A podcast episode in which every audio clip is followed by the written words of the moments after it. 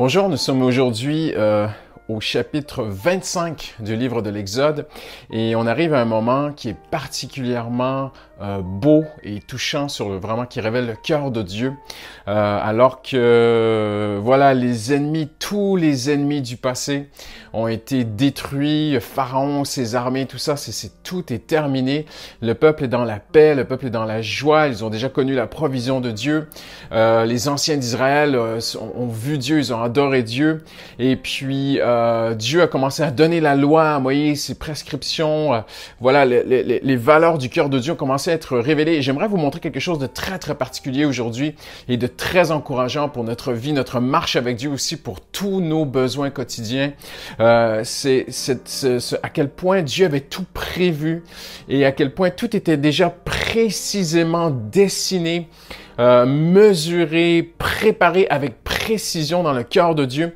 Parce qu'à partir du chapitre 25, euh, 26, 27 et... Euh, jusqu'à peu près le chapitre 28, Dieu va donner maintenant les, euh, les prescriptions, les mesures, les plans, les précisions pour sa maison. Et euh, c'est très touchant parce que ça nous montre que le, Seigneur a ici un, moment de cœur à cœur avec son serviteur, avec Moïse.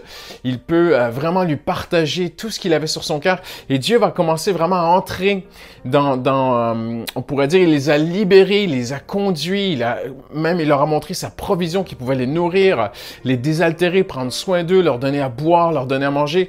Et, et Dieu cherche à amener le cœur de ses enfants à un endroit précis qui est très précieux pour lui. Et on n'a pas toujours les mêmes priorités. Nous, parfois, en tant qu'enfants de Dieu, en tant que chrétiens, on a certaines priorités qui sont tellement importantes pour nous. On aimerait tellement que Dieu pourvoie pour ceci ou pour cela. Mais, mais Dieu veut nous amener plus loin. Et, et Dieu voyait leurs besoins. Dieu voyait leurs priorités à eux. Mais maintenant, il veut les amener là où, c'est important vraiment pour son cœur à lui. Il veut les amener à, à maturité en Jésus, en Dieu pour nous aujourd'hui. Et le Seigneur va commencer à donner les mesures de sa maison. Euh, et ce qui touche vraiment notre cœur, c'est la, la précision, les précisions, les détails de toute sa maison. Euh, et ça nous montre à quel point tout était déjà sur son cœur, tout était déjà prévu d'éternité, tout était déjà dessiné dans le cœur de Dieu.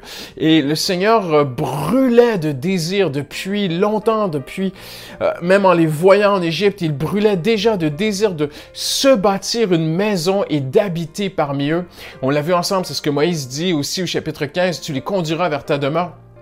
Et voyez-vous, Dieu euh, a prévu de prendre soin de tous vos besoins matériels, euh, tous vos besoins sociaux, personnels. Dieu a réglé le passé à la croix en Jésus. Dieu a vraiment tout réglé.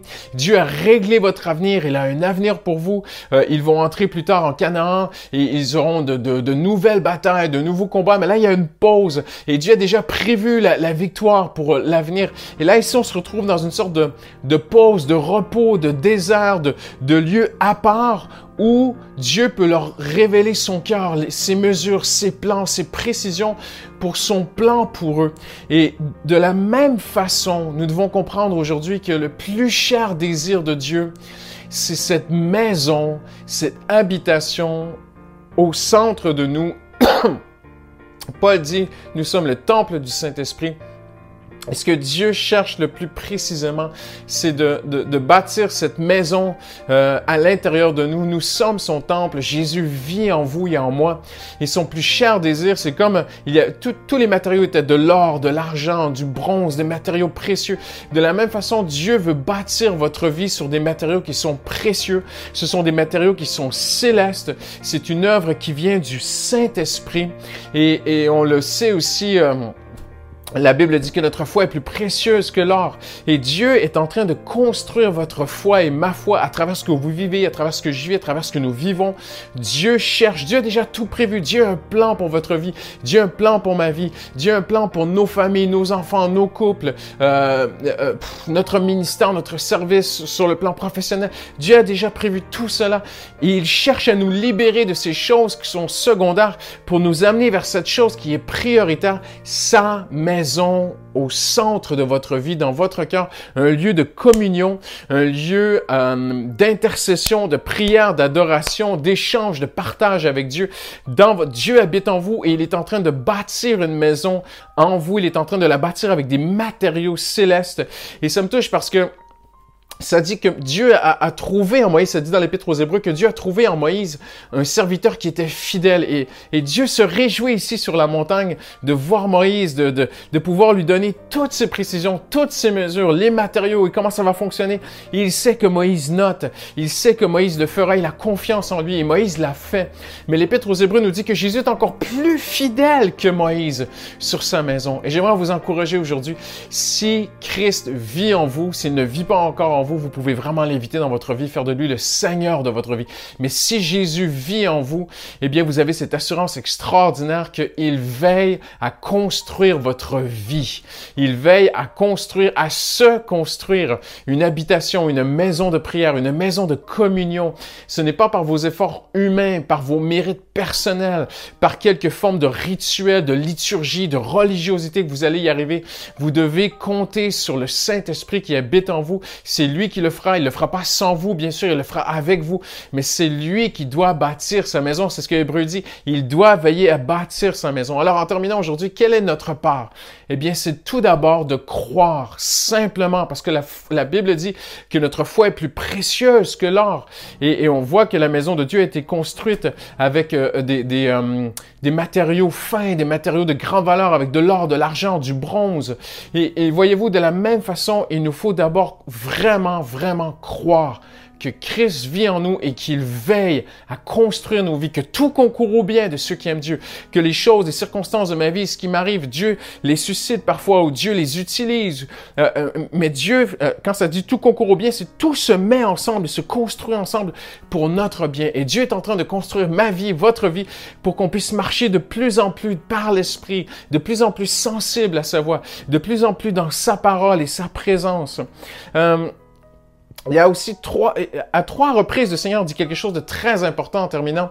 C'est qu'il va dire à Moïse, non seulement il lui donne des instructions précises, des mesures précises, euh, même des couleurs, les matériaux, il lui donne vraiment une grand, un grand détail dans les plans.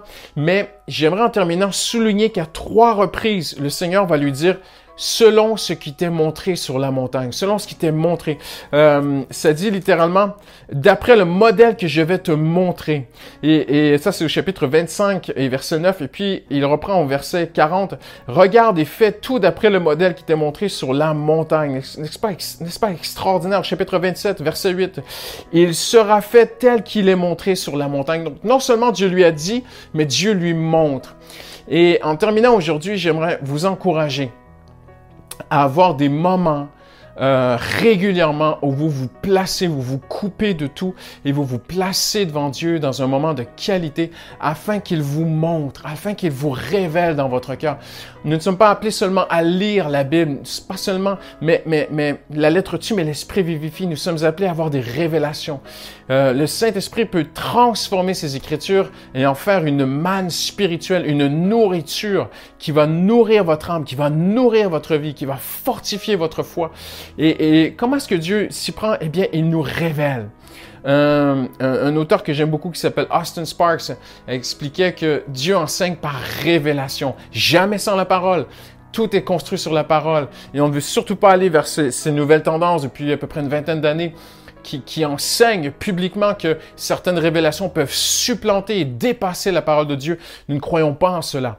Mais nous croyons que sur la parole de Dieu, d'après la parole de Dieu et surtout dans la parole de Dieu, Dieu veut nous révéler son cœur. Et quand Dieu nous révèle, c'est plus qu'une lecture, c'est on le voit. On le voit. Si Dieu aime, par exemple, une épouse qui n'arrive plus à aimer son mari, Dieu peut lui montrer à quel point lui, il aime son époux, son mari.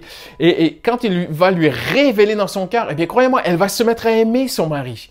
Peut-être que vous n'arrivez pas à aimer votre prochain, votre collègue, votre patron, mais si vous allez vous placer devant Dieu, Dieu peut vous non seulement vous, vous, vous faire lire que vous devez l'aimer, mais plus, il peut vous montrer à quel point il aime cette personne.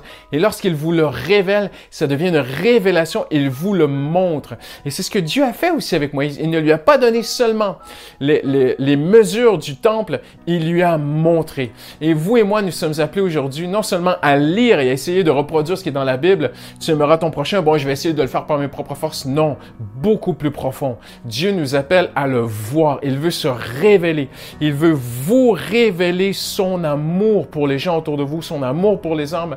Si euh, Dieu, par exemple, vous promet qu'il va pourvoir un besoin financier dans votre vie, non seulement vous allez le lire dans la Bible, une promesse, quelque chose, mais le Saint-Esprit va vous le révéler, va vous éclairer. Il y a une paix qui va venir et vous saurez que vous saurez que vous saurez que personne ne peut vous enlever, que vous avez eu une révélation que Dieu va pourvoir à votre besoin. Donc voilà, c'est une très très belle pensée aujourd'hui sur euh, Exode 25, 26, 27, 28. voilà. Excellente journée, merci.